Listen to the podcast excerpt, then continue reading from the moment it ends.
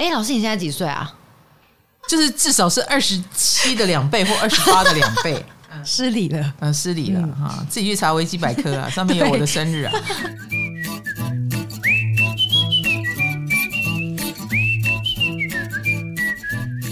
嗨，欢迎来到唐阳鸡酒屋。哎，我们今天呃是成为百万 YouTube，一直狂讲。百万 YouTuber 今天出来吃饭，百万 YouTuber 今天开工。嗯，百万 YouTuber 今天会员直播，然后现在又在 Podcast 里面开始录这一则。好啦，就是哎，好爽哦！没错，请让我爽一下，因为我们有很多的那个回应，就是。终于，卡罗不用在这里一直呼吁大家，大家可能听得很烦，已经被我们烦很久，呃，烦了这么久才一百万哦，也是多亏了我们的 Podcast 的听众的支持，谢谢大家，谢谢，谢谢唐阳鸡酒屋。嗯。好，那今天的主题是什么呢？今天主题呢，主要是来讲人生的转折。因为那天老师在 YouTube 不是有进行百万倒数直播嘛，嗯、然后超多人在敲碗，老师讲土星回归的。哦，那我就想说，那就从我们从土星回归开始讲。土星回归是啥？对我我的我的听众我的读者都非常的有水准啊、哦！土星回归，你知道是什么意思吗？你很常挂在嘴边、嗯，大概知道是二十九岁会发生的事情，嗯，对，然后跟五十八岁会发生的事情，哦、因为呃，土星的轨迹大概是二十九年一圈，嗯，啊，二十七、二十八、二十九这样左右绕一圈，嗯，所以二十九岁会遇到，然后五十八岁就是二十九乘二。五十八岁也会遇到哦，哎，所以这这是一个特别的年龄啊。以土星回归来说，在占星学里面，它就具有标志性的意义。那有几个年纪？四十二岁，或者是十二、二十四、三十六、四十八。我现在报名牌哦。哎，对对对，不用再来再来再来。当然，我讲的这个都是比较大的，嗯。特别的转折点，你你如果要讲小的，也有很多，比如说天王星是七年一次，嗯，所以七岁、十四岁、二十一岁、三十五岁啊，二十九、三十呃二十八、三十五，也都是很特别的年纪。啊。以七来做计算的话，嗯，或者是你用海王星，那就是十四年，哦，你用冥王星就是十十五到二十四不等。所以每一颗星都有自己的事情会发生哦。是的，像土星就是一个刚刚好，比如说它就是二十九年，人生会有几个土星周期呢？来三十，将近六十，然后再下一波就是快九十哦。哎，那差不多人有的人可能活了三个土星循环就结束了。嗯，哎，所以这个循环就很好讲。哎，那你你如果说冥王星哦，你能不能活？你不太可能活到冥王星走到对宫。冥王星几年啊？冥王星，我说他一个星座要待十五年到二十四年不等。哦，对，所以幸运的话，你可能会经历四个冥王星或五个冥王星。嗯，活到六个，你已经是人瑞了。一百岁，一百多岁，嗯，你才能活到他在对宫。哦，哎，所以冥王星周期就不容易得到。嗯，那你就不比较对冥王星周期没有感觉。对，以周期来说，好，所以我们今天就会特别的 focus 在这些比较近的行星的周期。嗯、那以后有机会我们再来谈比较远一点的周期。嗯，好，那第一个就是土星回归啦。土星回归字面上的意思是它回到我们的土星星座吗？对，你出生的时候都有一颗土星，对不对？对，对，出生之后这个土星就开始动了。嗯，虽然你的命盘是不动的，对，哎，但是行运的土星开始动。他两年半就走一个星座，两年半就走一个星座，所以当他走完十二个星座，大概要花二十八年、二十九年哦，哎，然后就回到你的本座，回到你本命的那个地方，嗯，这就叫土星回归啊。那当然这是一个有意义的年时间段。来，你查到的资料怎么说？因为你眉头眉头深锁，看起来相当害怕。因为我查到的资料呢，就是老师您提供的，就是你之前说过土星土星的考验是我们最害怕的地方。嗯，所以土星回对，所以土星回归就代表会在我们最有压力、最自卑的地方再踩一脚。哦，我好喜欢反对哦，所以连我以前讲过的话，我都很想反对一下。好的好的。可是你说是我说过的，对，嗯呃，这样子会让你害怕吗？蛮害怕的，因为我现在 呃芳龄二十八，即将二十九。哦，你是土星在双鱼吗？对，嗯，你最害怕的是什么？最害怕，你有想，你有想过你最害怕什么吗？呃，我最害怕，因为我现在算是待在某一种舒适圈上面，我最害怕的是他打破了我的舒适圈。哦，流离失所。对，然后不不知道未来是什么，没错，嗯，因为我跟你是同一个土星嘛，嗯，我也是土星在双鱼，嗯，所以我跟卡罗是差了一个土星周期的岁数，二十九，对，马上我们就可以认亲戚啦，哎，对耶，原来我们是一样的土星，所以我们不是同年纪就是差二十九岁，不然就差六十呃五十八岁，嗯，哦，那现在就马上知道了。那第二个就是呃。土星双鱼要怎么诠释？所以我刚刚很快的就抓到了，你很怕自己不知道在干什么。没错，哎，因为双鱼就是消融，我们有很害怕自己被消融掉的这个先天的恐惧跟压力。因为我们说土星嘛，所以你害怕什么？什么让你很有压力的这件事，从你的土星就可以去探究。所以每个人都打开你的星盘，到我们的 LINE 官方网站去打，然后你就可以看那个土星的解说。你是在哪一个星座？你就是很害怕在那个星座里面，呃，你受到他的伤害，嗯，或你没有办法在里面得到什么。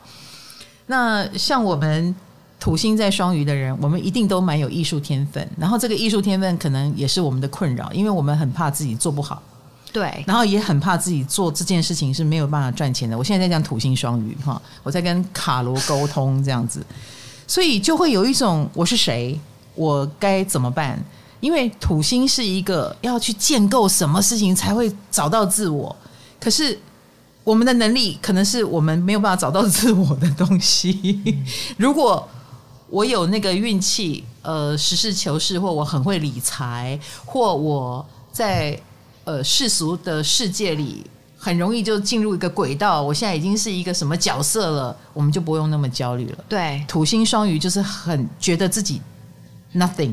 什么都不是，哦、对耶，对，我们有这个焦虑。嗯，那当然，这种先天的焦虑会使得我们更想要努力，所以它也是我们让我们更成型的一个驱动力。因为我们永远都不觉得自己是什么，嗯，哎，而且别人的称赞我们会没有感觉，嗯，这也是土星双鱼的先天了。好，回归哈，就是我正在跟他沟通，什么是我们的压力？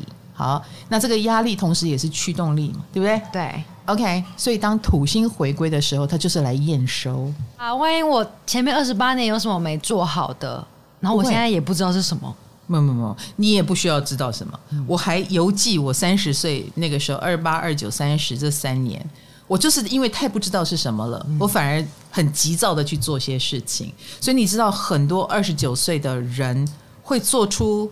人生中的一个，我们刚刚讲转折，转折就来了。比如说，有的人会去结婚，因为他不知道自己是什么嘛，那不如就结个婚吧，至少我是个太太。哦，有有角色了，哎，或者是他因为还是不知道自己是什么，所以他可能会离开原来的工作，他可能会转换工作，重新寻找自己是什么。嗯，因为这个不知道的压力。可能在之前就有，可是一直没有被认真看待。可是土星回归，你就会开始认真看待，你会有点焦虑。所以二十九岁往往是人生转折点的原因，就是这样来的。哦，那至于到了五十八岁，不能否认他依然是有压力的。嗯，可是通常你活到了五十七八岁，大概你的人生也走过了大半了。比如说职场生涯，哎，也已经三十几年了，或四十年了。所以一般来说，一个人在那个年纪。要呃，有一点像是集大成的时候，比如我，你已经知道我是谁了，嗯，我我我我告诉你我不知道我是谁，你可能也不相信，你就会觉得你不就是唐老师吗？你不是搞占星的吗？对，哎，我已经有一个明确的角色了，所以我在这个明确的角色里面，我耕耘的如何？因为我的确是在二十九岁的时候接触占星。然后我又耕耘了他耕耘三十年的现在，我耕耘的如何？差不多就是这意思。哦，所以你通你通过了第一次的二十九岁，你第二次就是要进入五十八岁。所以我觉得，而且土星是一个对年纪大的人友善的星。嗯嗯，所以年轻人二十八九岁的人觉得土星让他很痛苦，但是你到了五十七八岁的时候，你可能反而会呃平常心的迎接这颗土星，没有什么好怕的。嗯，哎，可能你已经小有场面了，有场面的人，哎，你就会有一个名声地位。比如说郭台铭就是在这个土星回归的时候成为台湾首富。哦，哎，这个名声就远扬了，大家忽然注意到这一号人物，嗯、那当然也是他刻苦努力来的，对不对？那接下来呢？你成为了首富，你成为了一个角色，那你接下来就有社会责任。所以第二个土星回归，我觉得是一个人在背负他所谓的，不只是家庭责任，也不只是对自己的责任，很可能是他要去思考，他要对这个社会有没有贡献的时候。嗯，所以蛮多人可能就会开始投入，嗯传承。嗯，我要把这个东西做下去，怎么样永续经营？嗯，或交棒问题，哎，这一类的，就忙一些更远的事情。啊，对对对对对，就开始。那这也是一个人生转捩点。嗯，哎，那当然，有的人很可能就在这个时候退休了，因为要注意哦，土星既然是压力最大的地方，它也很可能是你最脆弱的地方。因为压力，有的人可以突破，有的人可能被压垮。对，所以二十呃二十八九岁也好。二十八九岁比较容易有心理问题，因为你身体还年轻。但到了五十七八岁，很多人已经是生理有问题了。身体，哦、身体年纪也到了。是的，年纪也到了，身体开始这个问题、那个问题出来了，嗯、然后或觉得体力不济了，野心也没有像年轻的时候那么的燃烧。有很多人也会在这个时候考虑退休哦，或心态上走向退休。嗯嗯，就是所谓的老屁股。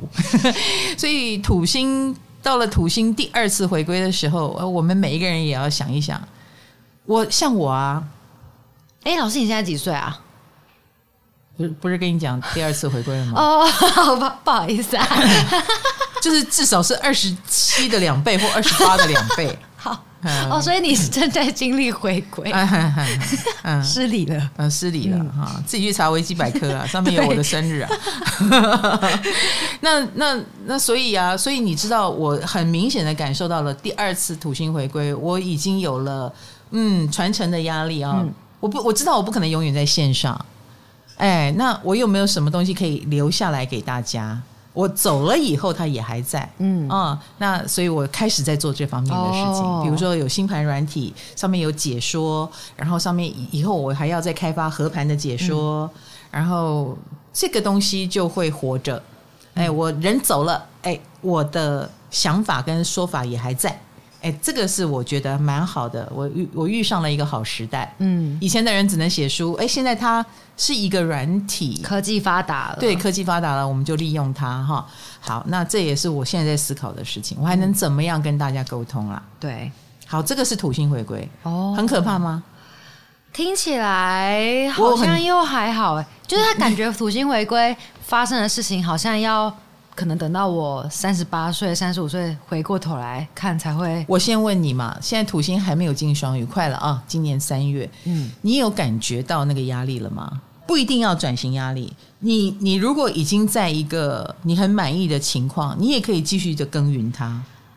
嗯，只是说很多土星呃第一次回归二十七八九的时候，大部分的人对自己是不满意的。这个年纪，我觉得那个不满意来自于，就是他卡在中间，就二十九岁，感觉要得到什么了，但是其实没有得到。对对，那已经要长大，但是又长得还不够大。嗯，对，名气啊、名声什么的都还没有很大，加上焦虑，加上太多人说三十岁就是一个坎站哈，觉得之前什么哎代谢很好，然后永远年轻，可是三十岁之后哇，整个一泻千里，觉得自己会老得很快，可是。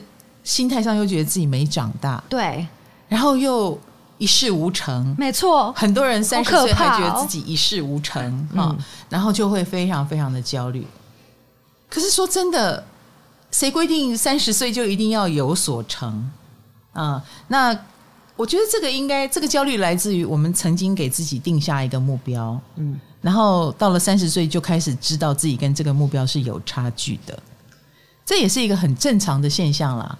每个人都有一个理想中的自己，很有用的自己，雄心壮志。然后后来才发现自己充其量就是个小小兵。嗯，然后也不知道自己在哪里。我也经历过第一次土星回归啊，那个时候真的不知道自己能干嘛。但是你是说你那个时候决定学占星的，对不对？对。可是，在占星之前，我是当配音员。嗯，好，这是一份好工作。对，它已经是一份好工作，但我依然不知道我是什么，因为我就是个螺丝钉而已。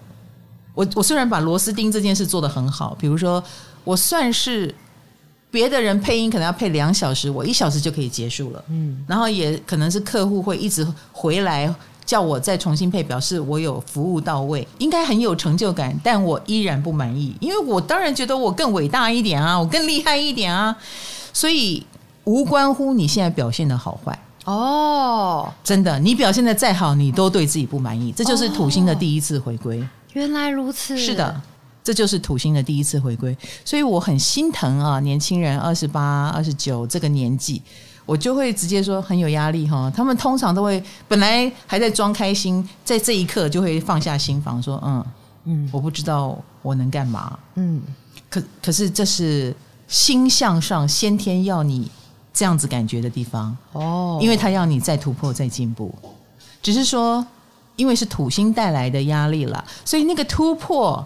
有的人就会遭惊，像我就跑去结婚，我跑去学，哎，二十九的时候，因为因为你短时间没有办法再给自己一个进阶的可能，比如说什么升官，什么就没有忽然赚很多钱，升官不能突然升官，哎，也没有忽然赚很多钱的机会。可是我又太想要跳跳一阶了，就结婚了，就跑去结婚。哇塞！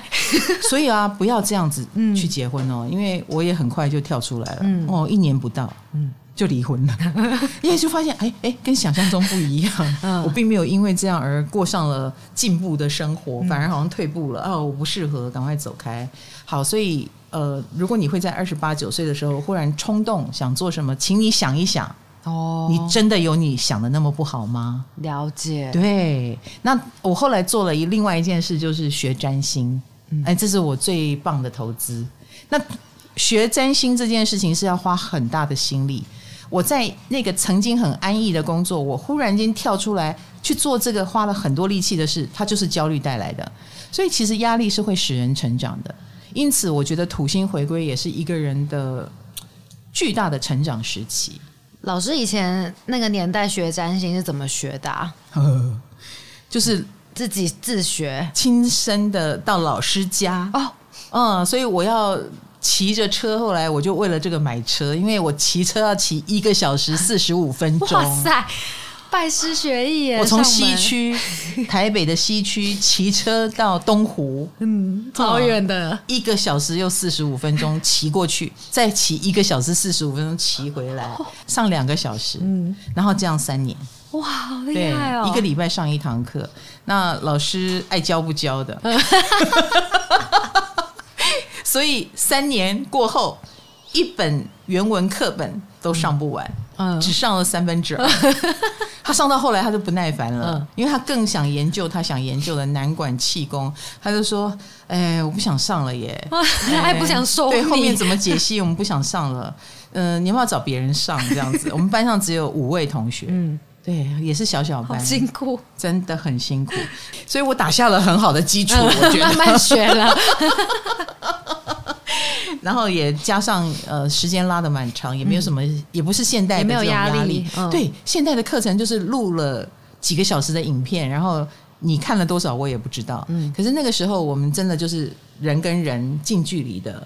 然后上课学习，又从画星盘开始学起，没有电脑软体哦，哇，我们要自己用计算机计算，幸好有计算机，不然还要手动计算，然后才能画出一张星盘。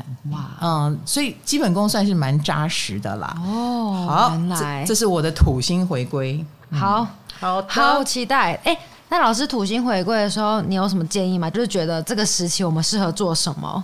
就二十九岁的时候，呃。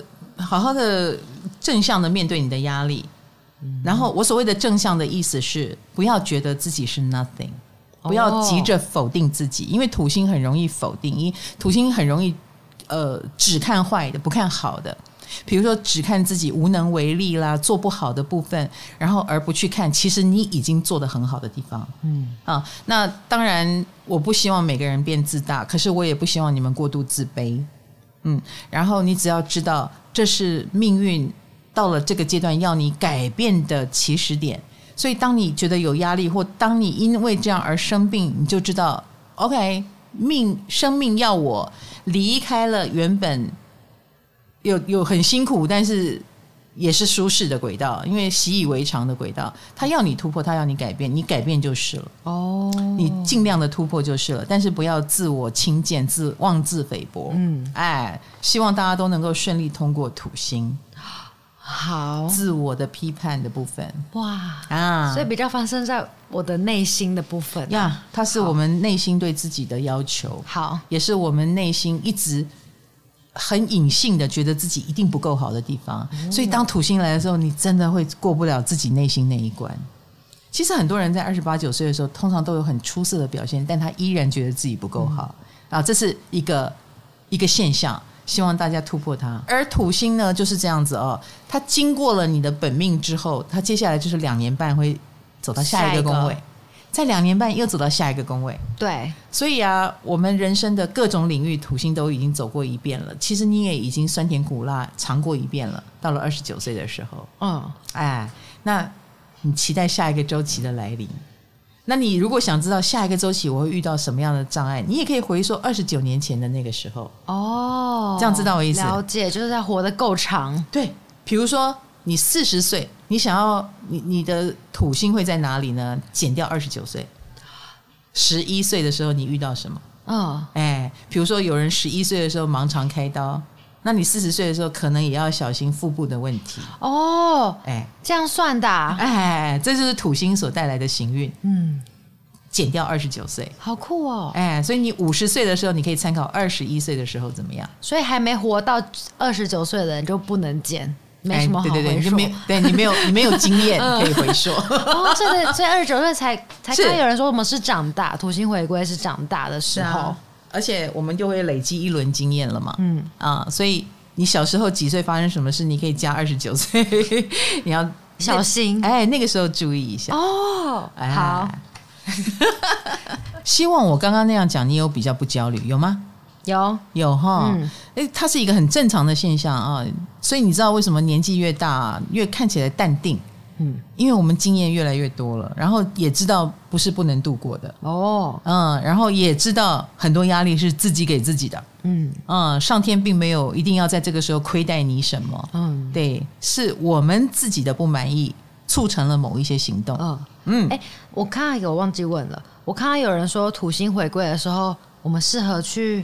检视过去的伤，哎，就是可能跟家人和解嘛，那种的 修复关系。呃，这当然也是一种啊、呃，这是用身心灵成长的角度来说的。嗯啊、呃，因为我们会对自己不满意，一定也跟原生家庭有关。哦，是不是？对。所以，如果你能够用这种方式来去，比如说刨根问底也好，寻根啊、呃，寻求你为什么心里会对自己不满意成这样。是来自于是不是童年时候的某一个时期的阴影？如果你敢于面对到这个程度，那当然建议你去面对内心的伤痛，你就有很快的成长，哦、很快的更新跟洗涤的机会嘛。嗯，但是你觉得二十九岁的人做得到吗？还不够成熟，介于成熟跟不成熟之间，很可能像我当年会想结婚，就是我用蛮力来解决。哦、我用一个好像我在登短廊的方式啊，其实根本就没有哦。啊，当然，如果你可以更务实的身心灵，所以我后来接触占星。嗯，虽然那个时候接触，他们对我有什么作用还不是很彰显，但我的灵魂就很怎么说呢？很不自主的就被这种身心灵的学问给吸引进去。嗯，所以如果你在二十九岁的时候会靠近心灵的产业啦，或者是去寻求心灵上的，比如说成长也好，嗯、呃，去解决原生家庭问题，靠近宗教都非常的有可能。哦，因为那都是我们在解心结的一种方式，嗯，所以目标是为了解心结，嗯、而不是而不是你已经懂到可以去解开原生家庭的结。哦，啊、嗯，对对对，是你想要解。哦，开始就对了，是的，好。像我的第一阶段是学了占星，嗯，第二次回归，哎，你看我是不是买回老家？买房哦，我就已经在跟家人做和解这件事了。嗯，所以的确你说的是没有错的，嗯，它是跟心灵很有关系的一个位置，嗯，要期待起二十九岁，我最近很想要搬出去，哎，会是这原因吗？哦、有可能，就是搬离家哦，跟短廊的 一种宣告，哦，是不是？对呀，对啊，有的人欲动是，然后有的人离职，他也觉得那是登短了，嗯、我不受你控制，哦，因为他更感觉到被控制，嗯。嗯，所以土星就是这样子，那个压力到底是来自于哪里？是来自于不满意，还是觉得自己被控制，还是不想要再被控制了？啊，我想要突破它。所以土星的第一次回归也好，第二次回归也好，我觉得，嗯，之所以会带给我们这种想突破的力量，也是如此。嗨，你也想做 Podcast 吗？快上 First Story，让你的节目轻松上架，无痛做 Podcast。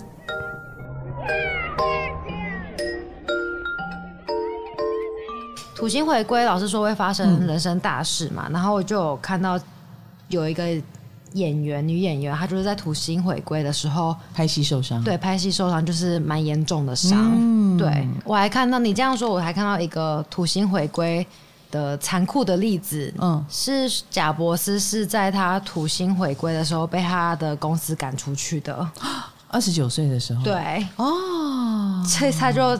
经历了被抛弃，要再重新开始这样子。嗯嗯嗯嗯，他也是在二次回归的时候离开这个世界。被抛弃这件事情，除了是他童年经历，嗯、长大以后在职场上跟别人处不来，嗯，他的生活也很特别哦。哈，他的生活听说是极简的，嗯，屋子里什么都没有，所以连他都在抛弃他自己。哎，他没有很善待他自己，嗯，所以他的一生当中。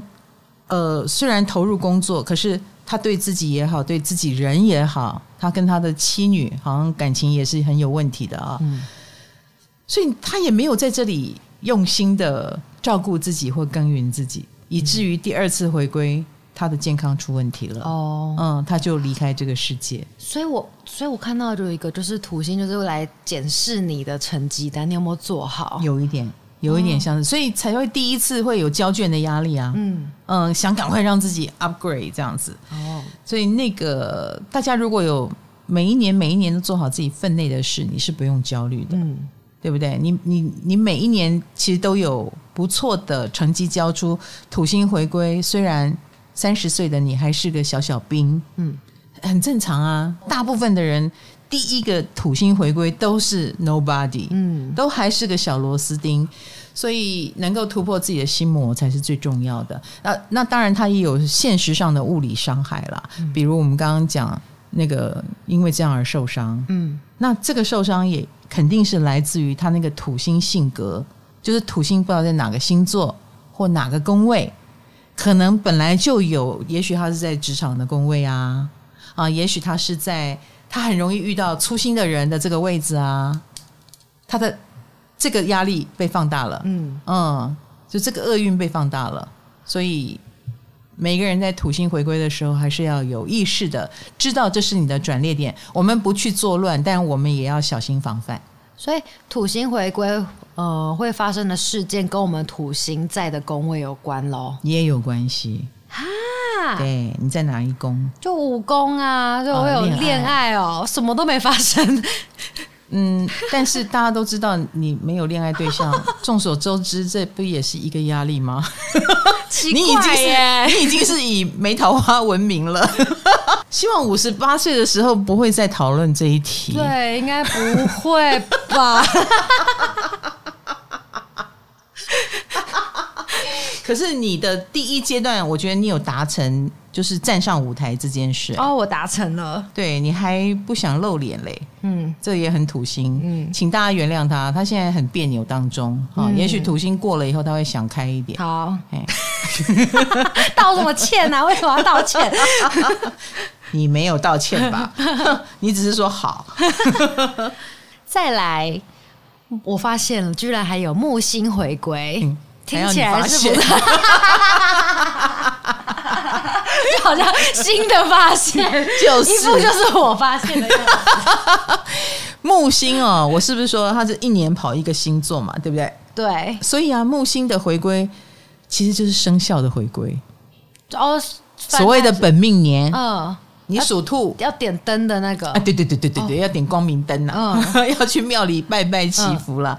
嗯、因为很多人说到本命年的啊，本命年难怪犯太岁啊，多灾多难啦，嗯、然后很容易这里出问题，那里出问题，血光之灾或者是不顺。嗯，本命的人都会觉得不顺。对，那这个就有意思了，在占星学这叫木星回归流。对啊，木星回归怎么会不顺？木星向来也是我们应该星盘里面最顺的地方流。对，哎，所以很有趣哈、哦。嗯，哎，最最顺的地方，木星又来了，它应该是 double 顺呐、啊。对，逻辑上来说是这样子。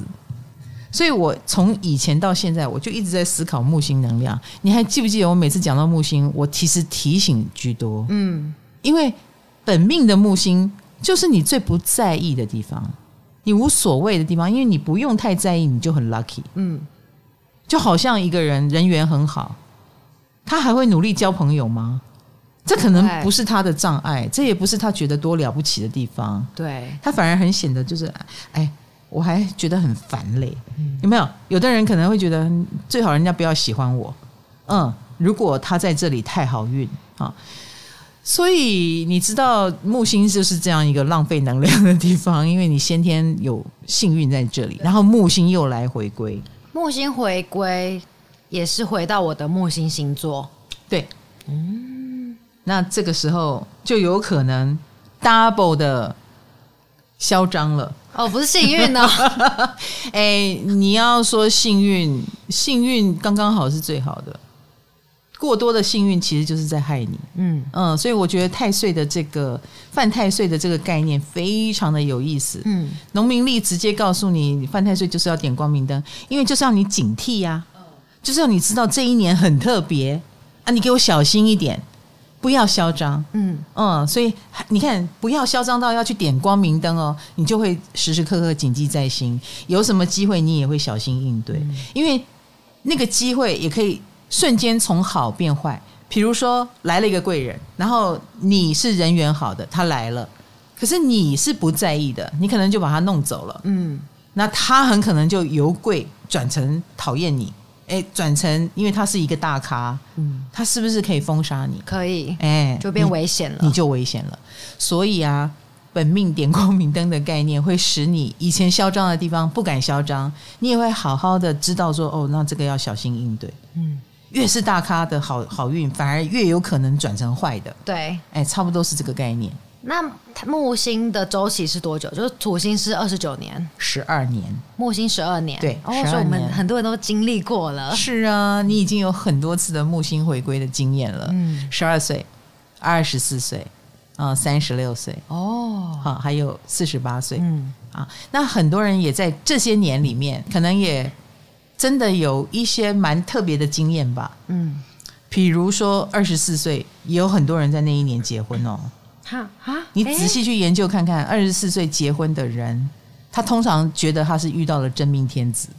那二十九岁结婚的呢？二十九岁是来自于土星，是来自于压力，压力结婚。但是二十四岁木星的可能是 happy 的，是。哦，是他嗯勇于早婚，嗯嗯 然后很可能是学校里认识的人，嗯。嗯，或者是职场上很幸运的，他可能遇到了一个他觉得很棒的对象，嗯，然后是呃类似可以让他轻松一点的对象啊，木星嘛，哦。然后他就开开心心的、信心满满的走进婚姻。嗯啊，你二十四岁遇到什么吗？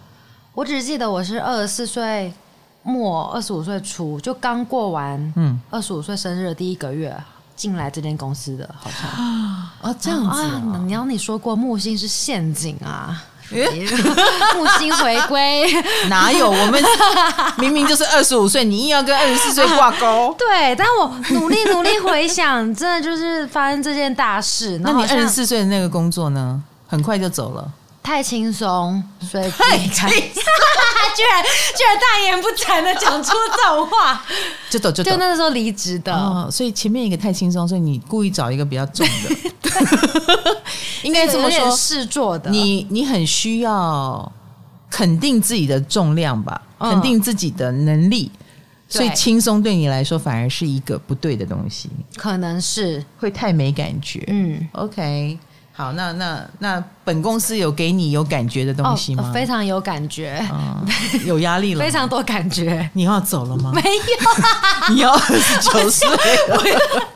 嗯，我给你一个任务好了，我给你，我来人造土星给你，不要，你就不用自己造一个土星，不需要花这么多钱这样做这种，留我一个。好啦，所以每一个人，你看，你二十四岁的那份工作，你居然用太轻松来形容。对，我记得就是这样。而太轻松有可能就是一个陷阱，有的人说不定就在里面待得很开心，嗯，哦，然后就被留住了，然后以至于到二十九岁说，嗯，我在干嘛？我逃脱了那个陷阱。是的，也蛮好的。我二十四岁在干嘛？你，我，我要提醒你吗？不用，我有去看你的直播，啊啊啊、因为我就是跟那场直播才发现木星回归。OK，我自己说的什么？你是说你进了一间？卖违法药的公司哦，然后有警察来攻击。哎呦呦呦呦呦呦呦！对，然后你说你也觉得很轻松，然后你就决定很安逸的待着，然后结果那间公司就被警察查了，然后还有警察破门而入来问你，你怎么在这里？是是是是是。我在那公司后来待半年，那是我唯一一份上班要打卡的工作。嗯，在那之前我是自由业，在那之后我又变自由业了。我觉得我不是我不适合，就是嗯。哪一家公司值得我这样为你付出，然后服务，然后最后他居然是用违法的形式让我觉得可以顺利的走开，这样子，是他，而且那个老板就是个射手座。哦，木星的这样子，哦、然后他进口的是海外的商品，嗯，然后他又有骗人，因为那个东西是个营养品，但他说他有疗效，对，然后卖很高价，你看这整个过程都非常的木星。然后我我在那里面，虽然我是个小小兵，嗯、我只是做好嗯贴印花、贴邮票、去邮局、去银行，哎，可是我薪水很高哦哦哦，赞的，是轻松 轻松的。可是我同时也轻飘飘的，我没有感觉我很重要，嗯，对。然后我也不觉得我有价值，我只是觉得很安心、很安逸。呃，这么轻松的工作，我就可以领到两万五的薪水。三十年前，对，所以当然是很安逸的一个工作。后来离开了，我就开始创造我自己的价值。比如说，我当配音员，我赚更多。对，我就没有在那个所谓的别人羡慕的地方被他卡住。哎，木星回归，听起来这个木星回归哈，常常会制造那种飘飘然的云霄飞车一般的。因为我说过了，我后来。上了那个工作，哎，我也很迅速的下车，嗯，所以我人生也在那个时候有一个很戏剧性的转变，嗯嗯，转折，所以木星的回归就是带来这种云霄飞车一般的戏剧性的转折。哦，就是好也是坏这样子。Yes，这就是木星回归啦。嗯，但是呃，怎么说呢？我希望大家回过头来，不要只是听到说哦，我们要自己多注意。我个人觉得木星其实是一个。我们生命中的贵人心，嗯，所以它其实是一个好的能量，它只要没有被你误用，这样知道我意思，嗯啊，所以那一段时间虽然好像经历云霄飞车，可是我也鼓励大家勇敢的相信你的直觉。比如说，我后来离开那家公司，一副是因为他违法了被抓了，所以我能够离开。嗯，可是，在那之前，我其实就觉得不对。我应该要勇敢的离开。哦，你觉得怪怪的？对，我应该要相信我的直觉，所以我欢迎所有呃十二二四呃，然后三六四八哈这种木星回归的同学，相信你的直觉，嗯，然后嗯、呃，那个木星一定有它 lucky 的地方，你善用它的 lucky，然后你不要被诱惑给迷惑，嗯。呃，你能够做到这一点，你的修行就过关了。你就过了木星回归的修行关哦，因为他等于是在用给你过多来诱惑你。嗯嗯，有哎、欸，我二十四岁的时候，那个工作给我过多时间，所以我就学会剪片。他给我过多薪水，哦、就是以那个工作量，嗯，两万五是好的。嗯，可是事实上，我可以做更多的事，我可以赚更多，我不应该就在那里被他迷惑了。嗯。嗯如果只是贴贴邮票，我相信有很多人说不定觉得这是个好工作。对啊，对。但是我的当下，我觉得你把我放在这个行政小妹的位置，好像有点浪费我。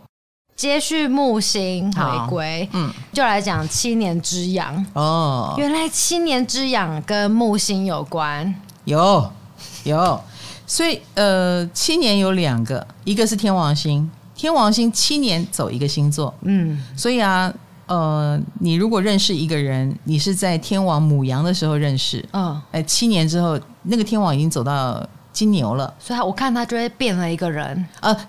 这个天王的移动倒没有到变一个人的程度啊、嗯哦，那可是天王移动会带动我们共同经历，因为我们的集体意识就是一起经历天王母羊，一起经历天王金牛，他要我们颠覆什么，我们就跟着他颠覆什么。嗯、所以每一个人每七年，这个社会会变一个样，我们的。看事情的角度也会变一个样，因为他每七年要解构这个社会的某一个地方、某一个地方、某一个地方，所以你会觉得社会变了。这是一个天王星带来的。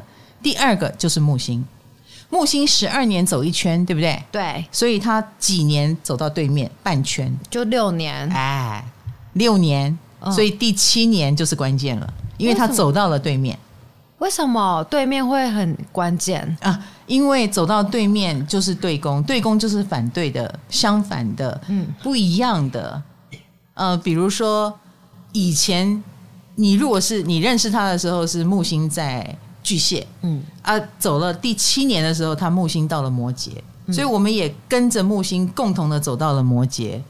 那跟你当初认识他的那个巨蟹就不一样。他变了吗？还是我变了？啊，你知道木星、土星也都是跟社会整体的改变有关系，对不对？对。好，所以当木星走到了对面，我们都变了，我们也会。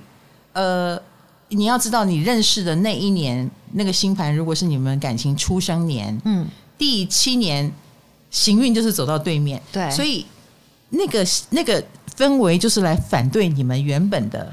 考验考验来了，对，考验来了，因为他是走到了反对党的路线了，嗯，嗯，所以我见过太多七年之痒的人，痒在哪里呢？嗯、比如说以前觉得是优点的地方，现在都变缺点了。以前我看上他，就是因为他很居家，嗯，哎，我讨厌浪子，我要一个居家好男人照顾我的。好，他在那一年认识到了。啊，那刚恋爱的时候，真的觉得好好哦。你都会在家里陪我，你会煮菜给我吃，你什么都会问我意见。七年后他们分手，我问他为什么，他说他太宅了，他很粘人，他烦死了。好残酷哦，怎么这么残酷？我说这个人其实没有变哎，嗯，但是你你的想法变了啊，因为人是会变的嘛。对，所以回过头来，我要告诉大家的就是这个，人是会变的。嗯嗯，七年之痒的意思就是，我们要一定要一起进步，我们要一起跟着木土星，尤其是木星，它走到对面的时候，我们也要开始做对面的事。比如说，以前你觉得黏在一起很好，可是慢慢的黏个两三年，你也就开始觉得也蛮安心了。嗯，那我们可以开始各自做各自的事吗？哎，你就要开始改变自己的嗯相处方式啦，或者是性格。的呈现模式，你可能也要开始稍微放手，以及不要一直安逸的停留在原地。哦，这个女生已经变了，但这男生还是没有变，他们就七年之痒。哦，所以那个男生可能该变，也许，也许他应该变得酷一点。哦，也许他也要开始变得，哎，女朋友好像没有那么需要我照顾，那我也可以适时放手，而不是一直觉得这是我的强项，我坚持要做下去。嗯我就是喜欢待在家里，虽然他还是把自己外表保持的很好，那他也没有因此而怠惰，他也没有做不好别的事。可是光是他还是很不爱出门，他没有改变成我愿意多出门交朋友，就被女朋友嫌弃了。嗯，哇塞，我就觉得，哎，这不是变好快，对我我我就会说，哎，这是他的优点哎，这也是你当初看上他的地方哎，那那。哎，那这样子七年之痒只限情侣吗？还是同事朋友也算？都有都有，只要是身边的人，因为是七宫，所以它一定是发生在亲密关系的人身上。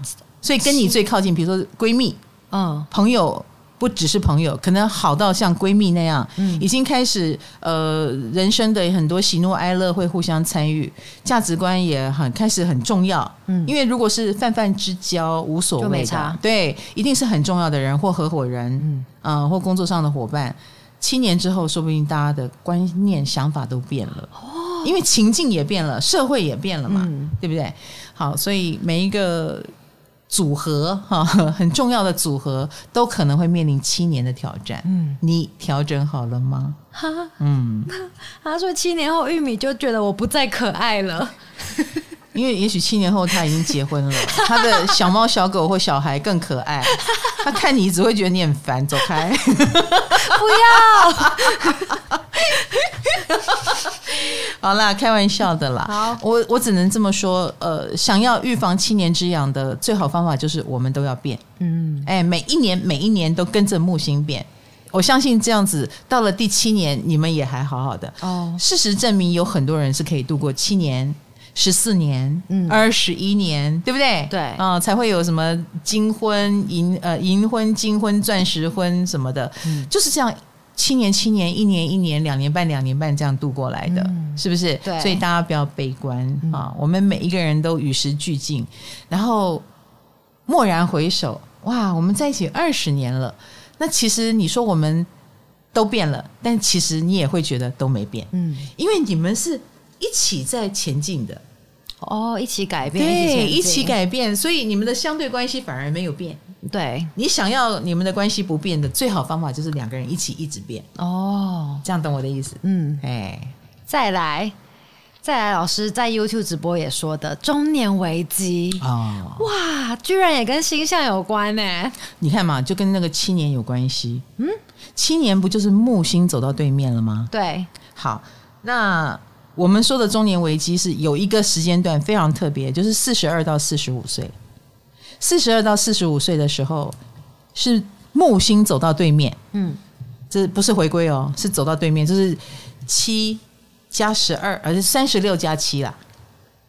三十六不是三个哦，三个木星，然后再走到对面哦，对，三十六加七。所以凡是有星走到对面，就是比较对立的关系会出现哦。是的，是的，哦、好。所以，这个四十二到四十五呢，既是木星走到对面，也是你的土星跟本命土星走到对面，嗯，然后也是天王跟你的本命天王走到对面，就所有的星都在跟你反对，就对了。是的，是的。所以，呃，四十二到四十五为什么会成为中年危机？因为第一个，那个时候的我们，一般来说啦，你在职场上也已经是老鸟了，嗯，然后。有的人就面临能不能升迁，对，哎，或者是压力更大，比三十岁的时候更大。第二个，有的人已经结婚生子了，那个时候是上有老下有小，压力最大的时候。然后更不要说，如果你在职场，呃，那他也很考验你的人际关系如何。哦，哎，你是一个能够顺应别人要求的人吗？我们刚刚讲对公，不就是我们要一直变吗？对，因为我们要开始面临。很反对党的质询，可是他们有那么多颗对公的心，他们会很忙很累耶，很累哦。他会觉得所有的人都在跟他找麻烦，嗯，这不就是中年危机吗？哦，职场上的人也在跟他找麻烦，本来提拔他的人可能也开始不欣赏他了。嗯，然后家里呃，应该是最亲近的家人开始可能出问题了，嗯，呃，要他承担，要他呃问他问他要东西，然后呃给他压力。嗯。所以木星也好，土星也好，天王星也好，通通来跟他作对。嗯、然后也天王星嘛，也有转型的压力。可是他能转吗？他很可能觉得身上都是枷锁，转不得，转不了。嗯、所以中年危机就是这样来的。哦，我身边有一位中年危机的，就是刚好离婚了。他离婚了，嗯，而且离得很辛苦，离得离得蛮有压力的。对对对，可是贵人也很多吧？对不对？嗯，贵人也很多，所以我还是再说一次，因为呃，所有的星走到对面的这件事，嗯，他其实就是来，好像弄了很多敌人给你，弄了很多压力给你，而且这个压力都来自于你不熟悉的领域，因为是对攻，嗯，可是相对的，我也常说，对攻就像照镜子，你懂我的意思吗？星象也是哦，星象也是啊，星象也是，它是提供了另外一种。状态告诉你，有人是这样子生活的，啊，呃，就好像呃，他在离婚前，他很可能一直在努力想维持一个错误的婚姻哦。那但是很多星走到对宫，就会有一种展示说，你要不要考虑一下？也许分开也是不错的，给你一种新的可能，对，一个新的可能。只是呃，这个中年人，嗯、通常你活到了四十二岁，你有很多观念是固化的，就是很难离开舒适圈、啊，对你就会很难或更难。所以我们说物理性的或心因性的都有哦。嗯、如果你只是心因性，你真的是要打破你的思维，然后你的贵人很可能也会 push 你，一直要去要你去帮助你去打破哦。所以那个中年人最不舒服的，很可能是太不习惯了，哎，他会觉得哇，新的未来。不见得那么难走，但是他很难想象，因为他待了那个舒适圈，待了四十几年。对，那个吃苦他比较会，嗯，呃，一直无谓的吃苦下他比较会，打破他终止这个苦，然后去展开新的人生，他很难想象。所以中年是个危机，但是他同时也是个转机哦，而且这个转机将会很大。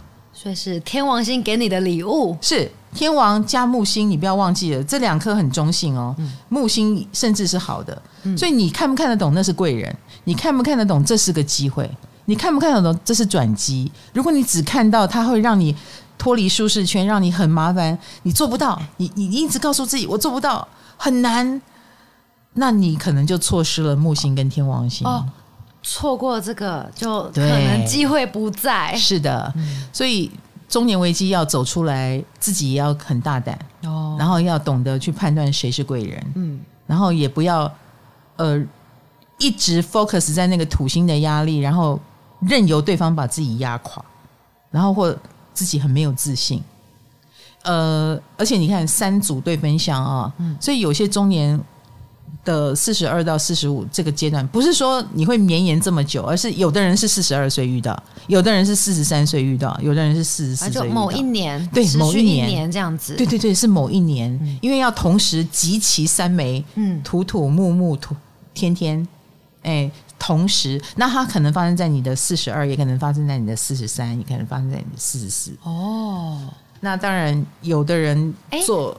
我们的赖星盘好像可以看呢、欸，是可以看的，对对对，是可以看的，可以看一下自己的。你，你要蛮专业的啦，哦、那个度数要在范围之内。嗯，呃，比如说土星，你的本命是在二十八度，可是土星才刚进一度，那个都还不算。要在哎，要在二十八，哎，它要很靠近二十八。嗯，比如说它二十度以后，你可以开始考虑了。哦，哎，你已经该开始感受到压力了。嗯，哎，是这样子看的哦。这样子啊，嗯，没错。所以，呃，这个部分就是稍微专业一点，嗯。啊、呃，不是说你的苦会绵延这么多年，而是它其中的某一年，嗯。啊、呃，是苦的比较大值这样子。也有人就是要注意那个时候，呃，它的解构很可能会解构你的生活方式，解构了你的工作，嗯，然后解构了你的很多模式吧，包括身体健康，嗯，有的人可能在那个时候身体就开始出问题了，哦、呃，那或者是工作出问题了，收入出问题了。蛮多人中年失业就会发生在这个时候，嗯啊，然后或中年转型也会在这个时候。哦，那我个人觉得，你如果可以下定决心，如果情势已经到了一个程度，你下定决心从头开始，我会觉得非常的有意义。反正因为、嗯、因为人生不会，倘若你有会活到八九十岁好了。我们先假设你不是中年咬亡的那一种，嗯，那四十五岁也只是你的一个中间的阶段，嗯，你的人生还很长，你怎么可能就败在这里呢？所以我觉得，如果状况真的蛮逼迫，呃，你要做转变的话，我赞成中年危机的人，你做一个大转变是对的，哦，而且你要抱着从头开始的心态去做这个决定，嗯，你不要想着还要顾前还要顾后，然后。这个也想要，那个也想要，其实做不到。嗯。嗯，哦，反正他点出来的地方本来就是错的，只是你要不要改而已。是啊，嗯、我在四十五岁的时候，哈，嗯，我的敌人很强大，嗯，哎，我是有遇到跟我过不去的人，然后他们很嚣张，嗯，然后就会有一种，我会有一种，哇，我周遭的世界都群魔乱舞，大家都相信不该相信的东西，然后哦，他还很耀武扬威啊。可是我，然后我偏偏在中年危机。当然，有一天我的敌人可能也会有中年危机，嗯、但是我懒得理这件事。我我想着我要怎么解决我的中年危机。所以我那一年就是我的运势书开始变成二十五万字的时候。哦，加强深度，对，长大，对，哎，优化自己。哎呦，卡罗，你很厉害嘛！在那之前，呃，我就是一个电视上的星座专家，嗯。啊，我我可以选择继续走这个路线，嗯，但是当我想要更强大自己，以便再也不能有任何人可以呃伤害我或轻易的超越我，那。我能怎么做呢？啊，作为天蝎座的，我觉得我要从深度下手啊。哎，我觉得我有深度，那我就应该给大家深度。我不应该限于这个媒体对我的限制而一直展现出肤浅的一面。嗯，所以我决定写个二十五万字。这当然是一个辛苦的过程，我也不知道后果结果会如何。可是事实上证明是好的结果。嗯，哎，大家就开始认真的看待我写的书了，然后也建立了我的名声。当然，它需要一点时间。嗯，可是。呃，这种从头开始，呃，打破过去的舒适，嗯，辛苦一点没关系，短时间看不到效果没关系，却带领了我现在的土星回归，我觉得我得到了一个很好的报答，嗯。嗯对不对？对，我很励志吧？是的，希望大家都跟我用一样的心态。我觉得重新开始都无所谓。那当然，这个重新开始，我并没有丢掉我原本的工作吧？我只是去深化它、优化它。嗯，那你也可以透过你的星座去做你的优化。你不一定要走深度。我是天蝎，所以跟深有关。嗯嗯，那呃，双鱼你可以跟艺术有关。所以像红豆天平就是打官司。哎。或者是呃，在关系上面优化哦，嗯，这样懂我的意思。哦、每一个人的星座不同，你可以选择，哦、比如说他可以找到更好的 partner，嗯嗯嗯，把把重心从婚姻中的坏 partner 移动到呃事业上的好 partner，生活上的好 partner。对对，哦、那他就可以从 partner 身上得到好的力量，嗯，呃，重新展开自己的生活。但重点是你要能放下不对的，嗯啊，那呃，你是射手。射手可能就加了加上一些呃乐观一点的信念啦、啊，呃出国一趟啊，呃海外发展啊，或者是跟海外元素有关啊的 sign 出现的时候，牢牢的抓住，我觉得就能够帮助自己。嗯，这就是你展开新人生的方式。哦，哎，也跟你的星座有关。好，我会记下来，等我四十二岁的时候，对，拿出来听这一集。是啊，所以我是觉得中年危机，当然它是一个压力，因为它三颗星同时来。嗯嗯，所以中年人很辛苦，然后也一定会要过这一关。那但是你通过了，你就是一个新的人。嗯，你不再年轻，但是你能成为新的人，你不觉得这很棒吗？对啊，重生的机会。嗯，当然，它也有物理性的伤害，就好像我们刚刚讲的木星回归或土星回归，有的人这就受伤了，嗯啊，就出事了。那中年危机，我也的确观察到很多社会新闻会出现的犯人也好，出状况的人也好，打官司的人也好，还蛮多都是这个年纪的人。哇，比如说他犯法，嗯，哎，这个时候就很容易被扛，嗯，而且他为什么犯法，也可能是压力太大，所以他犯法，嗯，所以不要让压力把我们压垮。的最好方法就是我们每一年都进步，嗯，就这么简单，不要等到那一年我们再来啊焦虑，不，你二十八岁之前的每一年都要。嗯，与时俱进。我在反省我自己，在以前青春期的时候对我爸很坏，他可能正在经历中年危机，我就是他的危机。哎，说不定哦，说不定哦。对，对啊，他也许就应该要思考，哎，他是不是要改变跟我这个女儿相处的方式？比如说，开始打你一巴掌，打你一巴掌。对不起，我教坏大大家了，抱歉，抱歉。好的，大家好好关心自己身边的中年人。你不要是他们的危机就好。好，那我们今天讲的其实这些也是我过去有讲过的啦，只是今天把它集大成一下啊。嗯、然后我也用比较不要那么吓人的方式来告诉大家，因为毕竟个人我就是你们的大学姐哈。对，这个年纪我都走过了，所以我的经验也希望分享给大家啦。我绝对不会。看清大家的苦，嗯，呃，我也不会觉得，所以你不必要苦。No no no no no，没有这个苦，你不会进步。所以你认真的看待你的苦就好了，但不需要被他拖垮。哦，哎，也不需要被搞得乱搞一通。嗯，然后他就是星象给你的功课。所以我我我相信人类的进步就是来自于，当你知道越多，你反而知道怎么面对它。而不是知道越多，然后每天把自己吓个半死。嗯，你明天要抽血，很多人就开始 就开始幻想那个针戳进去，好痛好痛。我跟你讲，你不如不要想，你明天这一戳，一下子的事情就过去了，对不对？好，所以知识如果是带来恐惧，那你还是少学一点好。你应该要让知识成为力量，而不是成为你的提前焦虑。OK，啊，希望大家有收到我最后这一 part 的鼓励哦。中年危机没什么好怕的啊，我也是透过中年危机，我更强大，嗯，是不是？才会有现在土星回归，还蛮知道自己在干什么的唐老师。啊，所以卡罗看你的了。二十九年以后啊，我的土星回归，嗯，你要干嘛？啊、你会变成艺术家？我可能会搬出去住啦，应该是这个，哦、我觉得。或你会变成流浪者？不，我就住外面，哎，住山上，还是我住公司，然后把废弃物变成一个艺术品，然后你有一个好奇怪的家，这样子，有没有可能？没有，不可能，不可能。还是你还在跳钢管舞？我还有在跳哦，我可能 还要出国比赛比钢管，那个可能不能是钢管，撑不住。那个时候中年发福是炮管，没有，我不会中年发福。